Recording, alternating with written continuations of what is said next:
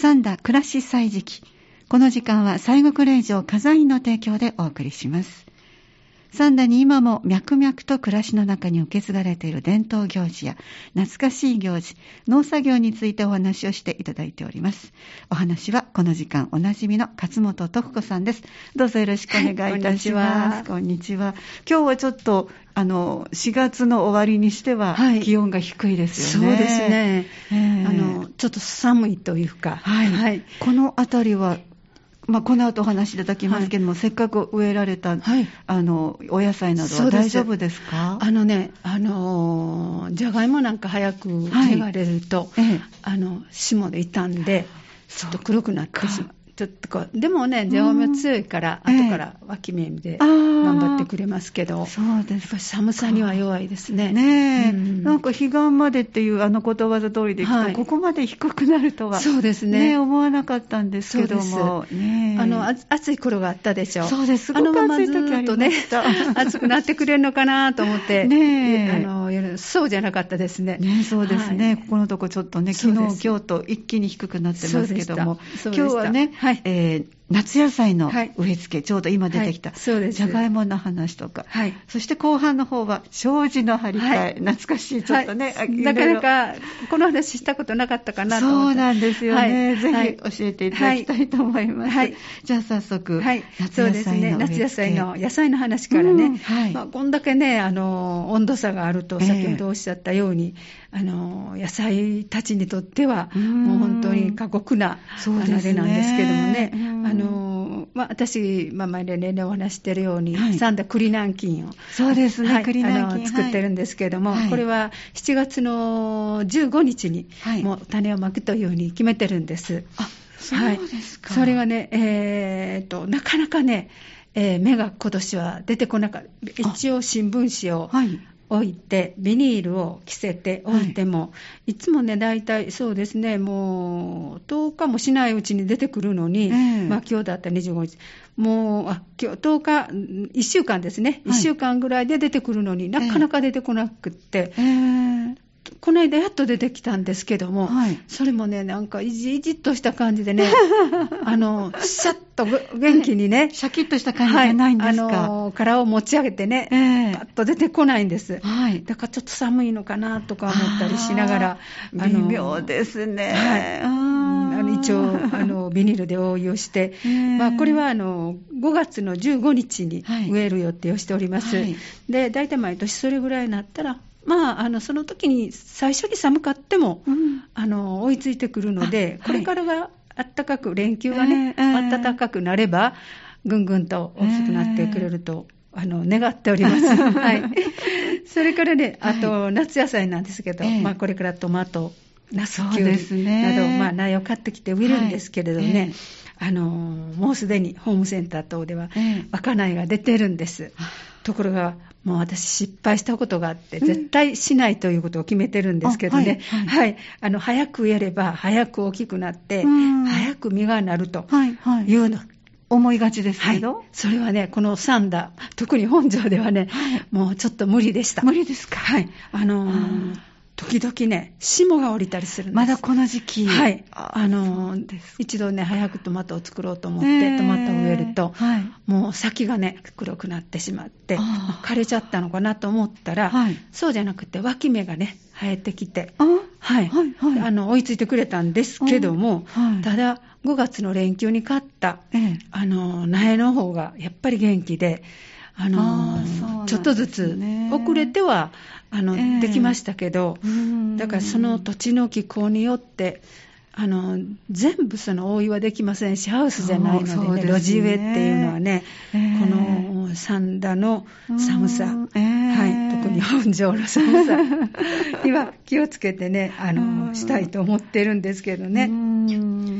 あのそのこと本当に勉強しました。だからね、この夏野菜は絶対に5月の連休に買うことに決めてます。そうなんですね。はい。まあ昔から言うあの88夜の別れ時も、はいはい、今年はね5月2日なんです。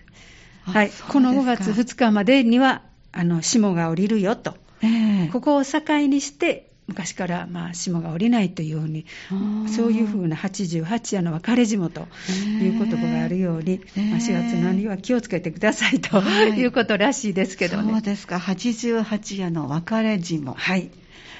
そういうふうな言葉があってね、だからまあ、あの、5月、連休がちょうどやっぱり。そうですね、入りますね、ちょうどね。その前に、まあ、あの、畑も準備して、あの、肥料とか入れてね、準備しておきたいと思いますけど、焦らないで、はい。この日を終わってからということですね。そうです。はい。失敗しない方法ですね。そうですね。はい。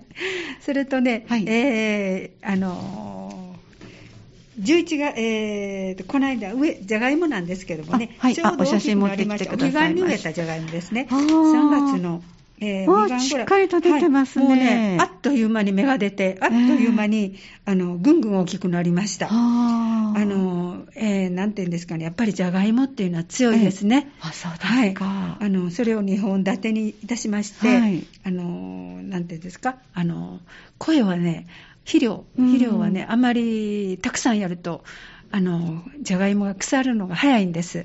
だから最初に、あの、元声にしっかり入れておいて、はいはい、で、あの元声っていうのは土にってことですか？そうです。元声っていうのは土に、えー、堆肥とか、はい、化学肥料、えー、それ、あの、油かすとかいうのを最初にも混ぜておいて。じゃあ、ふかふかの栄養たっぷりのお布団を作っておいて、はい、で、そこに入れてからは、もういらない。いらない方、私は、あの、おい声はしませんけど、はい、おい声をちょっとなんか元気、葉っぱの色がね、えー、元気ないなと思えば、はい、あの、本当に少なく、はい、あの、早い目にそれもね、遅く植えすると余計腐るそう。腐りやすくなる。はい、だから、早い目、少ない目にじゃがいもをやるようにということになってるんです。えー、そうなんですね。はい、あの、今本当家庭菜園の方ね、いっぱいいらっしゃるから、はい、なんでだろうと思ってらしたら、そういうコツがある、ということをね。はい。はい、それからね、あの、玉ねぎなんですけどね、これは11月に植えたものなんですけど、はい、これは和製の玉ねぎです。ああ、新玉ねぎがこれから美味しくなる時期ですけど、できました。あの、もうプリプリと大きくなって食べ始めてるんですけども、えー、そうなんですね。はい。あの、奥手の方、はい、えー、年中使う奥手の方は、まあ、玉がしっかり硬いんですけども、これは、あの、いわゆるもみじっていう種類なんですけどね、あの、5月の中旬ぐらい以降、6月にかけて、あの、収穫ができる。収穫が、はい、はい、できると。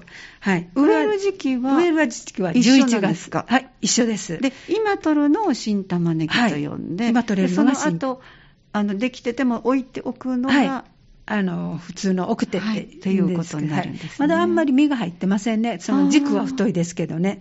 なんかこれからプリプリと太って。種自体は違うんですか？そうだと思います。私は苗を買うので、苗自体は一緒、売る、売り出してくるのは大体一緒ですね。時期は一緒。はい、11月ぐらいに売り出されますね。はい、和製と、はい、あの、中手、奥手、極和製とかね、いろいろこの、いろんな種類があるんですけどね、はいはい、あの、だからまだ、まだ我が家は去年の玉ねぎがあるんです。えー、芽がちょっと出かけてるんですけれども、えー、もうそれ、和製ができかけたら、なんかそれもちょっと硬いような気がしたりして、改め芽が出てきますのでね、あれですけども、上手に干してらっしゃるんですね。はい。なんかね、あの、この、もみじっていうこの奥手の玉ねぎがしっかり硬いので、はい、長持ちしますね。はい。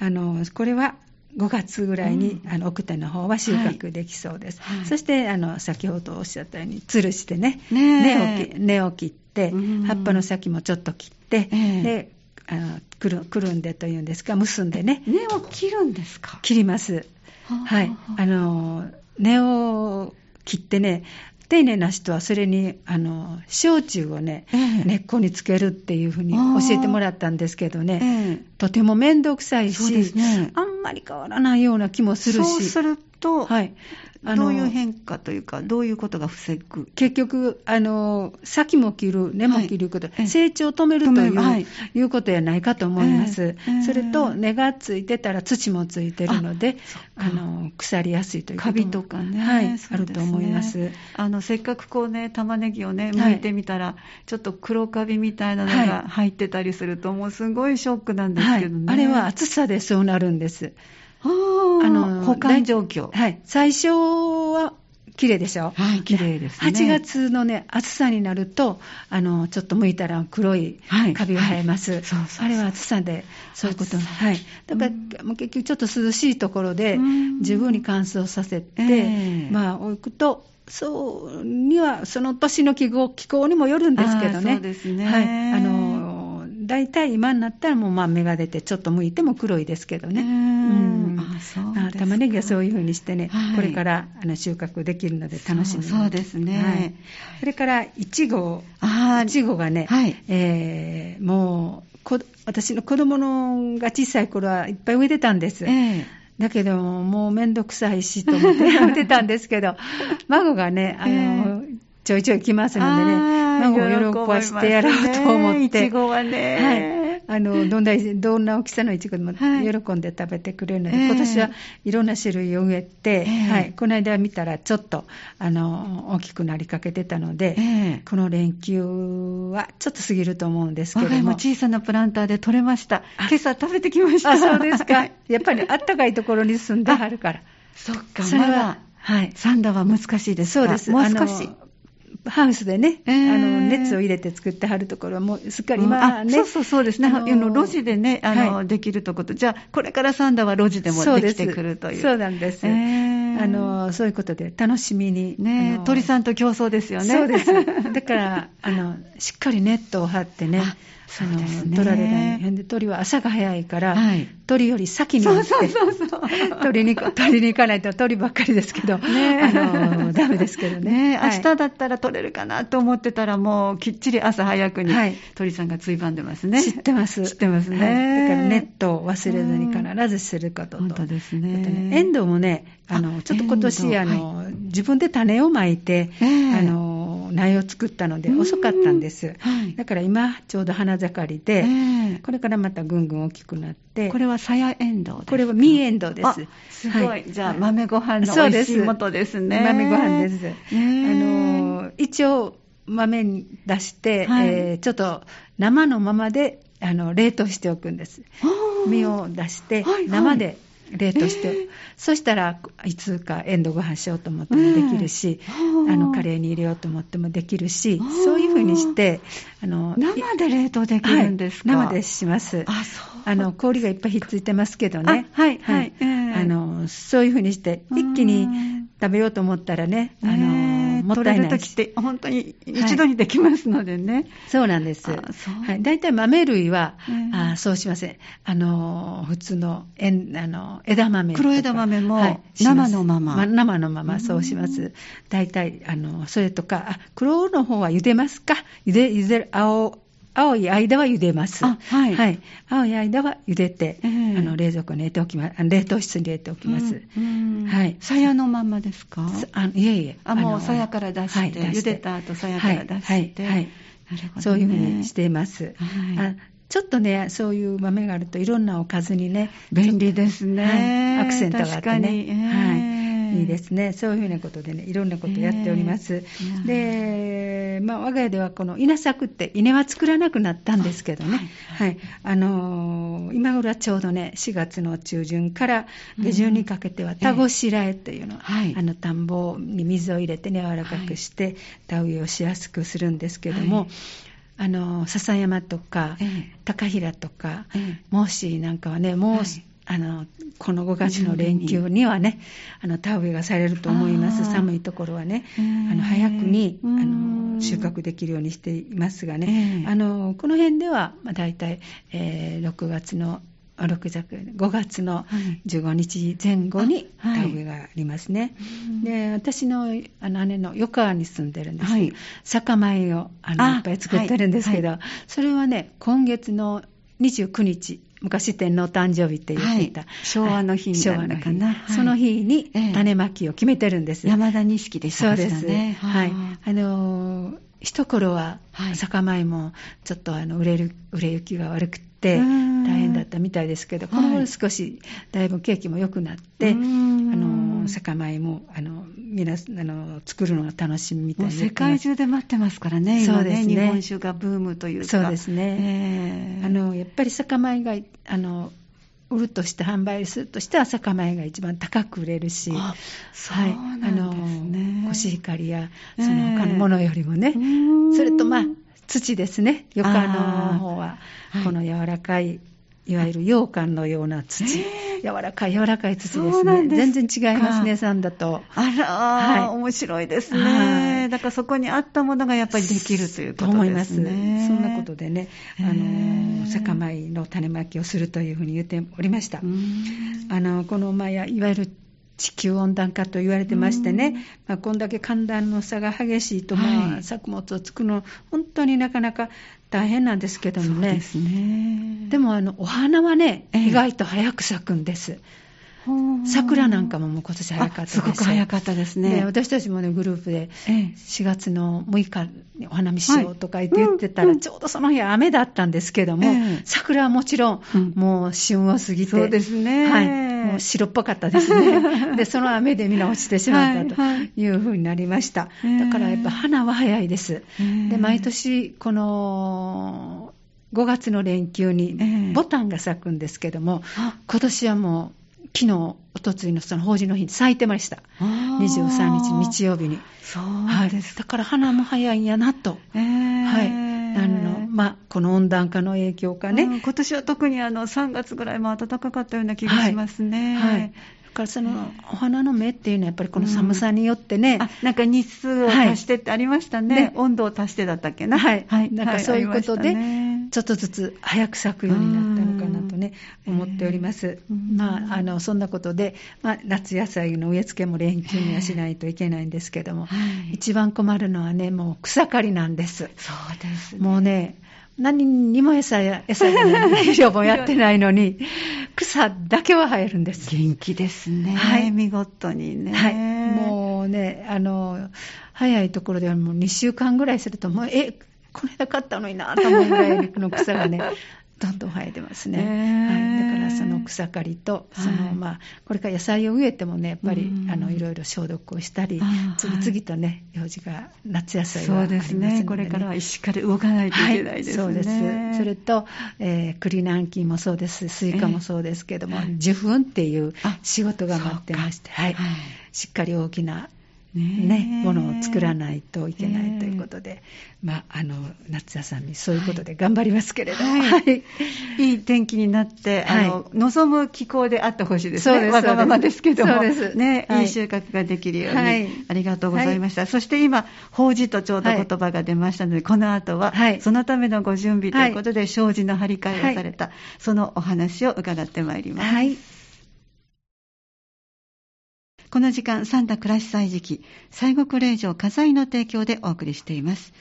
お話は勝本徳子さん、今日も後半の方もよろしくお願いいたします。はい、ますさあ、前半では夏野菜の植え付け、これから暑くなっていくのでね、はい、本当上手に付き合いながら、そうですね。なかなか一日作業はもう。もうとてもじゃないですけどね。あの、体力的に無理なんで、朝早く、うんえー、あの、あの太陽が早くね、夏は昇りますので、ね、そうですね、どんどん早くなってますね。はい、もうあの6時にはね、仕事行って、2時間ほど、8時ぐらいまでですね。ですか。で、もうあのその日は、あとは家の中の仕事とか、うん、日陰の草引きとか、それぐらいにして、えー、あの無理をしないようにしないとね。ね。はいあの体がね、やっぱり大事ですね。そうです。そのためのプラスアルファの農作業ですからね、はい、そうです。結局ね。はい。そして、いろいろこう生活する中では、先ほどもちょっとお話があった、法事が終わりだったということで、はい、そうなんです。えー、この前の日曜日23日なんですけどね、えー、はいえー姑さんなんです義理のお父さん、はい、主人の父なんですけども、はい、50回忌。はい。あのー、すごい勤め上げられたんですね。そうですね。それと、姑さん、義理のお母さんのですね、はい、33回忌、ちょうどね、同じ年になりまして、はい。あのー、まあ、なんて言うんですか、あのーまあ、近年はもう本当に身内だけでされるところが多いんですけれども、もうお父さんの50回忌はね、ねもう最後というふうに言われてますのでね、ねはい、まあ、できるだけあの血縁の方に、まあ、コロナ禍ではありますけどもね、お願いしたちょっと今、収まっておりますのでね、はい、あの規約来ていただいて、えー、10, 人10人ぐらいでしたか、えー、はい、あの来ていただいて、はい、あのあの法事を整えたんですけれども。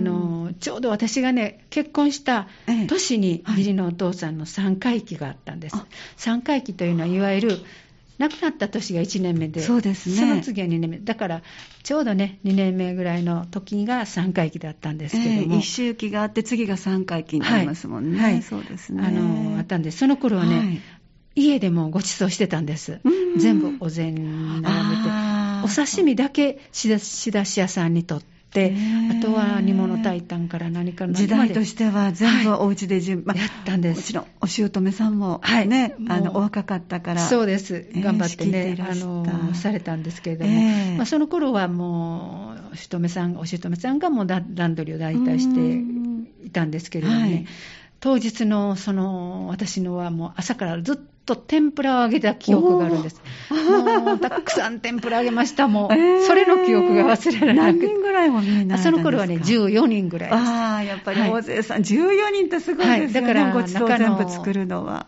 障子を、障子じゃない、ふすま外してね、大広間にして、お膳並べてね、あの輪になってね、すごいですね。してたんですけども、あのそのこと、私は天ぷら揚げと映画やドラマのワンシーンのような感じがしますね。はい。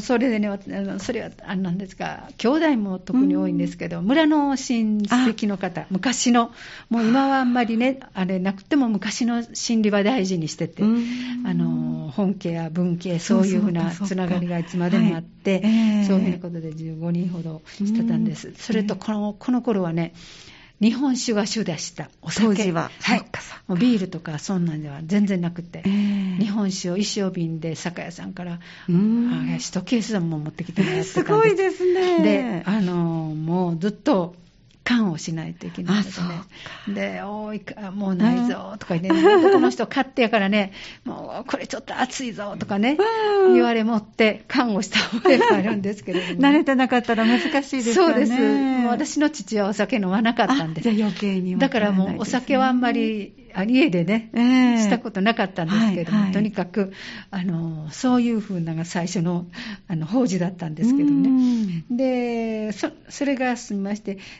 義母、あの、お姑さんが亡くなった頃の法事はね、あはい、あの、まあ、お葬式当日のが、いわゆる1年目の法事、迎わりっていうんですけどね、はい、1年目の法事があって、次の年に、えー、3年の法事、はい、7年、13年、はい、17年、はい、25年、そして今回の33年なんですけどもね、えー、17年の法事の頃から、あの本当にごく近い親戚だけに絞り、絞りましたというか、なりまして、はい、い。わゆる、あのごちそうの方はいわゆる仕出し屋さんに今ある、懐石パックっていうんです、えーえー、もうあのみんな全部天ぷらからお刺身もみんな入ってい。るパックを頼みまして、はい、で今回も同じようにその懐石パックというんですか、大きなパック頼みまして、もう料理の方は全然しなくて、うん、もうこれはね本当に楽でした。そうですよね、はいななんかどうしようかと考えたりすることもなく、はい、あの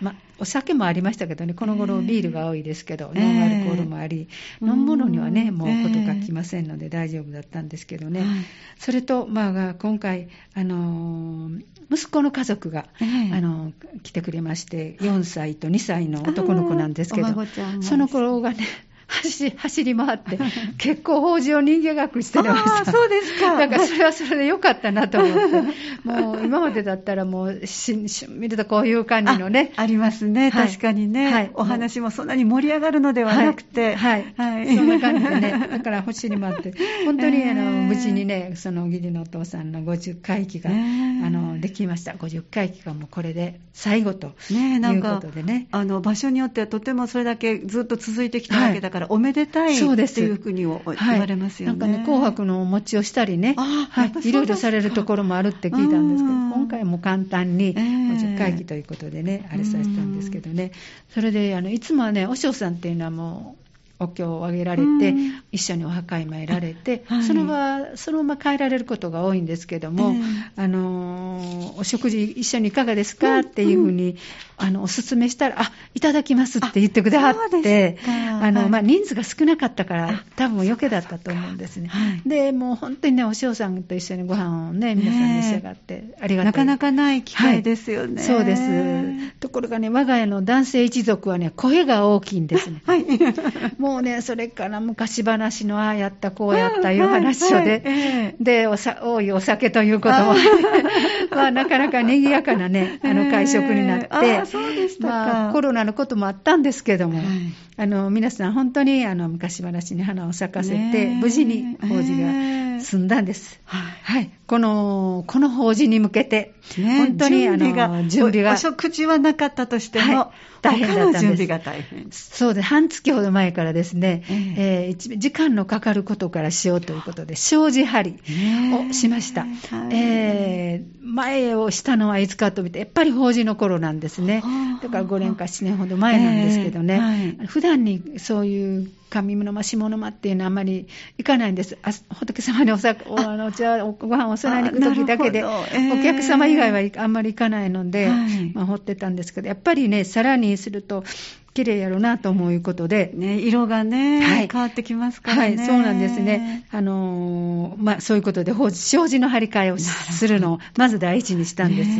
で、これはなかなかね、はい、あのー、お写真も持ってきてくださいましたけど。手のいるというか、時間のかかるというか、うね、まずはこの大きな障子をね、はい、水に濡らして、ええ、あのー、湿らして、紙をまず取らないといけない、ね、古い紙を。ずるずるっと上から取るんです、はい、それはしっかり染みて、染みさせておかないと、ね、湿ってないと取れないですよね、はい、引っかかりますよね、それをし,、て、はい、それが過ぎると、酸の掃除です、前の糊がついてたり、この細い酸のところにほこりがついてたりで。これを掃除するのに、えー、丸2日ほどかかりました。やっぱりかかりましたか。これは一人でしたのでね、結構、えー、あの、時間がかかったんです。障子は何枚あるんですか？えー、っとね、あの、8枚と、それと、あの、書院の小さいのが、はい、えー、3枚、4枚、4枚でしたか？はい。大変ですね。それがあったので、えー、えー、なかなか大変だったんですけど、それがす、でもこの、取って洗って、はい、拭いてからすぐっていうわけにいかないんです。ですね、気が乾かないと、はいはい、酸が乾かないといかないので、えー、で、その、次、春段階になるんですけれども、えーはい、かってはね、あの、海苔っていうのは、ご飯を炊いて、えー、私たちの小さい頃はね、はいはい、海苔を作って、母がしてました、してました。そうですか。えー、あの、ずっと酸に塗るんですけど、はい、それが過ぎてから、あの、海苔ね、あの、春、障子の春海苔が売りかけましてね、チューブに入ったのがね、はいはい、あの、売りかけたんですけど、最近はね、先に、あの、海苔がある程度だけ出てくる、あの、グッズがあったんです。障子用の。はい、障子用の、はいはい、あの、3ぐらいの、あ、あれに出てくる部分が、はい、それをぎゅーっと、ま、マヨネーズの、入り口が小さいと思ってもらって、はい、出口のところちっちゃいものをね、ところがね、それをずっと親指で押すのがね、すごく手が痛いんです。これはもうちょっとこんだけの障子履くの大変やと思って、ね、結局、はい、お皿の上に海苔を入れて、出して、筆、筆であの、ハケがいいんですけどね、はい、もうそんな、その辺になかったので、私、絵を描くので、筆があったので。なるほど、道具をじゃあそちらにちょっと筆で、あの、あっちからこっちからと、乗りました。でもこの糊をつけるときと、はい、障子、後の関与は、一人ではね、なかなかできないんです。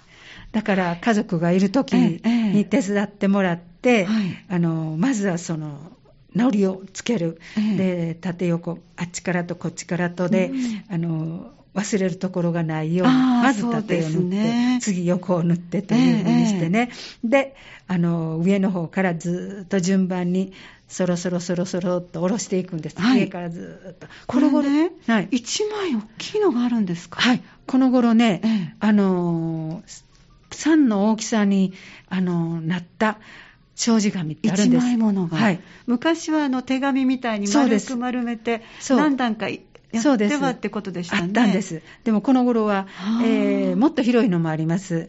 だから、あの、団地サイズというのもありました。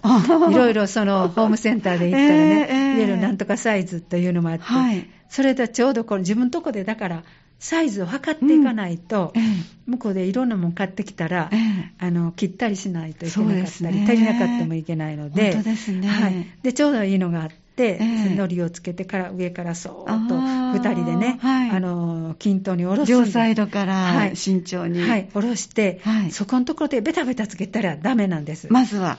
まずは、まあ、下ろすまで。そーっと下ろしてまず中心をね、上から手のひらじゃなくて手のこっちがこうです、はい、こうで軽くスーッと押さえて、お互いに自分の内側の方にスッと横はこういう風にしてね。あまり最初にベタベタベタベタすると。しっかり張ってしまうと後がもしず緩みが出たりね。力がやっぱり手のひらの方は力が入りすぎるので、えー、こうしてあの外へ外へ。はい、外へお互いに外へ外へ外へ外へして、えー、これは見て一緒にしないと コツはねこれはねなんかで私覚えててすごい。多分姑さんかがされてたん覚えてたのかもしれないけどね、はい。えー、そうそうして最後カッターでねこれは割とぐるぐるっと巻いているものなんで、はい、最後あの切って、あはい、はい、あの長さ調整、最後、はい、はい、切って、あの貼っといて、それまた手かけて、一応それ、8枚、えー、1本コーちょっと8枚は足りませんでしたけど、えー、あの長さは結構、この幅があれば、えー、あのいろいろといけますのでね、はい、それを貼るのはその家族揃っての時に、共同作業そうなんです。ただね、この外したり、あの洗って取ったりするときは立てかけて、はい、で、貼るときは平面で寝さして、しないとね、あの人間のこういうふうに貼るとね、なかなか縦のままでは、はい、あの歪みがあって、はい、だからそのちょっと机の上とかなんかで置いて平たいところで置ったりするんです。そしてまああのふすまさん入れるんであのふすま入れるんですけども、あのこれか1日か2日して、あのガーッと晴れた晴れた日に、あの霧吹きでシューーッと全体を。してました、してました。とするんです。そうそうそう。そうするとピーン。そうなんです。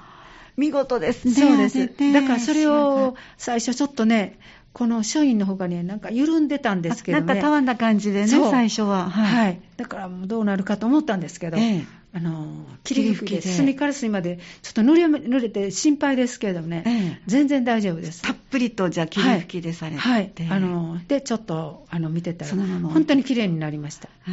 無事障子端が。だから何日かかったか、あれですけども、えー、1週間近くかかってないですか。準備それぐらいは、あの準備かかって、でこれ昔はねあの障子張りっていうのはあのあ雨の日が良いとかね、言われてた。と聞いたんです、はい、雨とか曇りの日がね、はいはい、あのでも今はそうじゃないらしいです、やっぱり晴れた日にしないと、うん、あの昔もそうだと思うんですけど、のりカビがついたりね、で酸が時々黒い時が、えー、取ったら黒いのがあるんで、やっぱりカビが来てるんですね、だから晴れた日に、あの障子張りはした方がいいのと、まあ、最近はもうあの建具屋さんにお願いする方があるらしいですけども、えー、盆と正月はやめましょうと。もう小物で、建具屋さんが、はい、はい、それと梅雨の間はやめましょうと。いうふうなことがね、ちゃんと書いてありましたので、まあ、我が家で貼る場合は、お天気のいい日を選んで、あの、協力体制で、あの、貼って、無事、あの、貼れましたけども、する、そうするとね、部屋がね、すごく明るいです。やっぱり違います。はい、このめくって撮った時に、自分では綺麗だと思ってたのに、はいはい、こう、たるんでみる、たくんでみると、はい、黄色いですね。やっぱり日焼けしてる。んです。はい普段にね、奥の方のところで雨戸をあんまり開けないところでも焼けてます。あはい、そうなんです、ね、だからやっぱりこの行事ごとの時に障子張りをするのは大事だということで、これがこの今回の法事の大仕事でした。大仕事でしたね。はい、もうそんなんでね、あのもうそういうふうなことで、あのまあなんとかこの法事が済んだようなことなんですけどもね。はい。いやこれはもう一大事業で、肩とか腰とか痛くなりませんでしたか？それはね、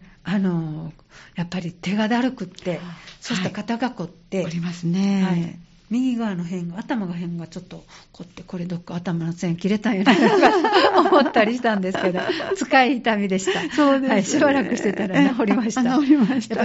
一生懸命ね、うん、あのこの細いところに糊をつけるのもね、なかなかコツがいりってね、行さん入れると、その酸の向こう側に。あ、垂れてきますしね。はい。だから、今の糊ね、うまいことなってるんですね。そんなにあの上手に塗れるようにはなってる薄めなくてもいいんですね、じゃあ。薄めることもなく薄めなくてもいいんですそのままをじゃあ、そうですお皿に開けて、筆につけて、はい、全部酸のところにつけていかはい。で、昔のね、あの、我が家はもう古い百何年くれた家ですので、すごい、そうなんですね。障子が古い、see, あの、古いので、立て付けも悪いんですけども、酸がたくさんあって、えー、最近の新しいお家は、酸が荒いんですね。割と大きいです。そうです。確かに言われてみればそうですね。うん、そうなんです。それと、息子の家行きますとね、ええ、全然障子ないんです。あ、もうそうそうなります、なります。なんて言うんですか、ガラスの塔とかね。ねなんて、クローゼットももう木ですしね。はい、もうドアもガラスですしね。もうだから、障子って、障子張りって何のこというぐらいな感じですけどね。はい。でも、ホームセンター行くと結構売ってあるので、やっぱり家で貼られる方もあると思います。はい。またこれをこう、あの、障子じゃなくて、、なんかこう、インテリアに使ってらっしゃる、ね、方もあるかもしれません、ね、そうですね。あの、電気のね、傘とかね。傘にも貼れます、確かに。感じのものがね、貼ったのが流行ってますね。はい。そうですね。その和紙っていうのはね、はい。あの、今ね、この和紙って言いましたけど、今は結構ナイロン系がちょっと入ってるんです。はい、はい。だから、少々のことではね、めくっていった時も破れません。あそうですか。はい、あの普通、水ずっとかけると、なんか、やわやわっと破れるような気がする、はいはい、なんか溶けたような感じになる、はい、あのやっぱりちょっとナイロン毛が入ってるので、あの破れません。強いです。あ、そうですか。もうでもね、障子はね、我が家では猫が2匹いるので、気をつけないといけないので、怖い怖い。上下の前は行かないように、いつも閉めてるんです。あそうなんですね。もう、一回バリッとされたらね、いや、友達の家で、襖や障子がバリバリやっていう話を聞いて、いや、もうどうしようと思ったんですけど。防御してないように。何か方法はあるんですか？あの、行かないように突っ張りを、突っ張りというかね、そこ切歩してるんです。そっちの方行かないように。ええええついたてみたいな感じですか？そうです。もうそこから先は、はい、君たちは行けないで。だから、無事に、ええ、あの、畳も無事なんです。猫って畳も描くでしょう。そうなんですね。うん、本当にね、可愛いですけどもね、えー、そういうまあ、そこはけじめとしてね。そうです。ですね。はい。そんなことで、えー、無事、障子張りも、法事も済みました。いや、それはそれは大きなお仕事をやれて。そうなんです。ね、もう、やれやれと本当ですね、はい。きっと今のお話聞かれて思い出された方、結構いらっしゃると思います、ね。そうだと思います。はい。ありがとうございました。貴重なお話、今日も聞かせていただきました。どうもありがとうございました。はい、ありがとうございました。この時間、おなじみの勝本徳子さんに前半では夏野菜の植え付けのお話、そして後半は障子の張り替え、法事用になさった、そのお話をたっぷりとお伺いしました。どうもありがとうございました。はい、ありがとうございました。三田暮らし祭時期、この時間は西国霊場火災の提供でお送りしました。有馬富士、ふもとの霧は海に似て、波かと聞けば小野の松風。三田市人参にある西国霊場火山院。お寺ならではの凛とした空気の中、住職の楽しい法話とともに写経していただけます。詳しくは火山院まで。